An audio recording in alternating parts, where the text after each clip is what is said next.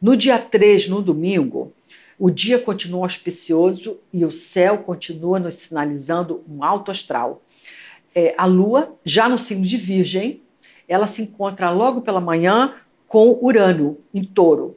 Sabe aquele faxinão que você jurou que você ia fazer no final do ano, até o final do ano, que você ia se desfazer de papéis, uh, bagunça, acúmulos, é, roupas, objetos que você não usa mais, ou simplesmente que fechou o ano e você não vai mais precisar usar aqueles itens ou aqueles documentos e arquivar no lugar certo ou se desfazer, pois muito bem. Você prometeu e talvez não tenha conseguido fazer, mas agora você consegue. Aquele faxinal, aquela limpeza, aquela reorganização e dispensar tudo aquilo que está fora do seu uso, deixar que está em uso. Uma sensação deliciosa e muito facilitada por essa combinação da lua virgem com Urano.